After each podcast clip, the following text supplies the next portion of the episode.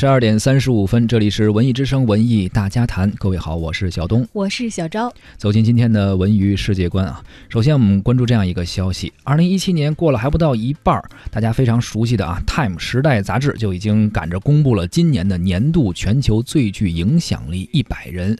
除了像美国总统川普和朝鲜领导人金正恩榜中有名之外啊，咱们非常熟悉的女星范冰冰也位列其中。她这次呢被提名的原因是一个知名的国际的设计师给她提名的。他认为说范冰冰是一个善用自己能力的女人。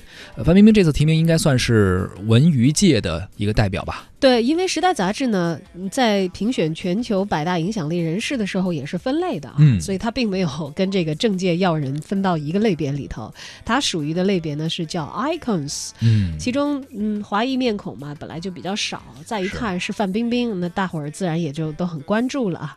有不少海内外的网友虽然说肯定范冰冰的知名度，但是也有些人呢对她确确实实的影响力表示了质疑。提名范爷的 Diane 特别为这个《时代》杂志。撰文写到了他提名范冰冰的理由，说当我遇上范冰冰的时候，留意到的第一件事情就是她的内在力量，很难令我把视线从她的身上移开。说我并不是唯一一个有这样感觉的人。他还指出呢，范冰冰是一个了解并且懂得妥善运用自己能力的女人。她不仅仅是一个成绩辉煌的演员，而是一位强大的女性商人。她是基于此提名范冰冰进入到《时代》杂志的像时尚界的百位影响力人物的。这个设计师可能也没见过几个中国人，我觉得没见过世面的样子。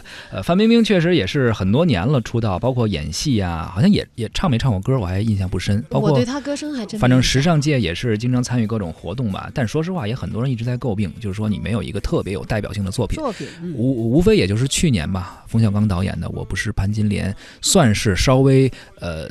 真正从演员的角度，应该说一个稍微能够立得住一点的作品吧。对，但是也很遗憾，是在各大奖项上呢，就是好像没有取得预期的成绩。大家其实都挺盼着他凭这个角色拿个影后什么的。对，反正也得了一些奖，但是不是我们特别关注的主流的几大电影节啊，这个都没有得过最佳女主角的奖，没有。我记得在有一个访谈节目当中，有一个人在讲那个他参与这个金马奖颁奖的一个八卦，说在这个电梯里头，就是听几个评委会的成员讨论说为什么。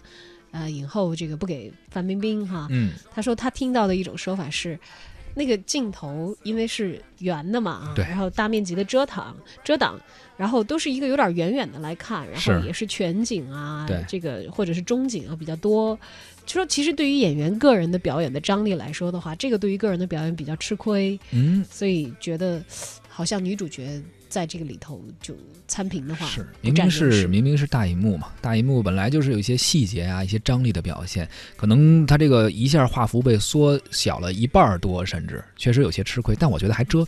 还遮瑕呢？对对，遮特别大的话，说就是他是因为他自己是在替这个范冰冰表示可惜嘛啊。是。但我觉得任何一个奖项都有他自己评判的原则，就像这次的这个《时代》杂志，他评选他们认为具备影响力的全球前一百人，也有他们自己的原则。哪怕范冰冰不是以这个成就卓著的电影演员这样的理由入选的，她至少因为是一位强大的女性商人和善于运用自己的能力入选。因为人家评的是全球最具影响力的一百人。人嘛啊，所以可能也是有他非常独到的一些方面吧，于是被提名。嗯，而且要说这个影响力这事儿啊，他不是看一时，有的时候风物长宜放眼量。这么多年也挺不容易的。对啊，有很长的时间一直就是停在一线，并没有这个说是知名度或者是影响力下降，或者是让人觉得过气啊等等。这角度也可以，细水长流嘛。对，任何时候啊，来日方长，就像范冰冰主演的《我不是潘金莲》的主题歌所唱的那样。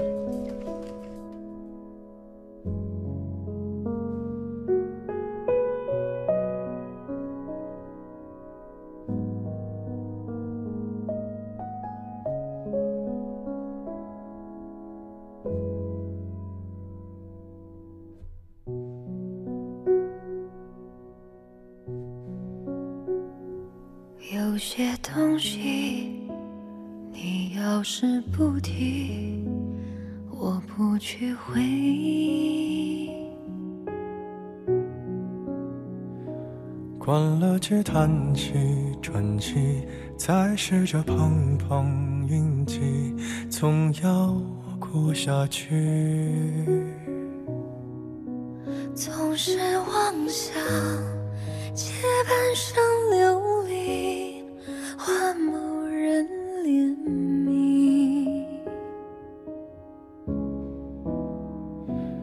只怪那输得起的，遇不上看得起的，找谁对不起？我说爱，或许是来日方长的事情，等不到人，也至少盼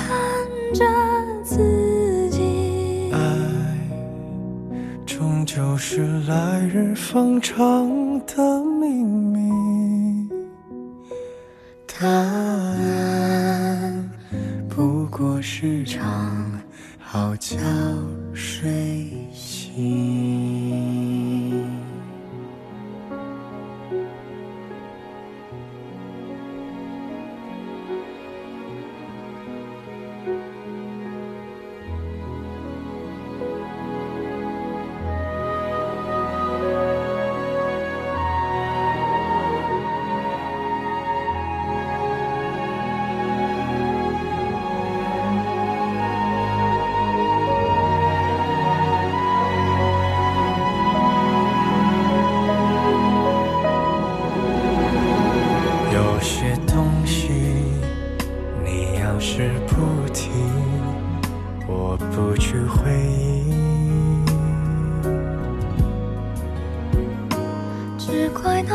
得起的，遇不上看得起的，找谁对不起？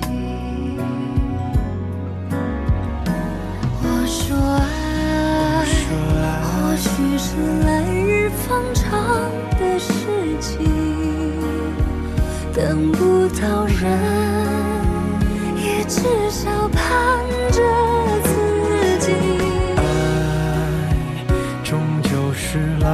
封城的秘密。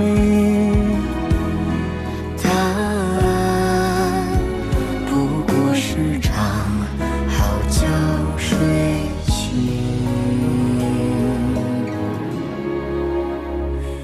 答案不过是场好觉睡醒。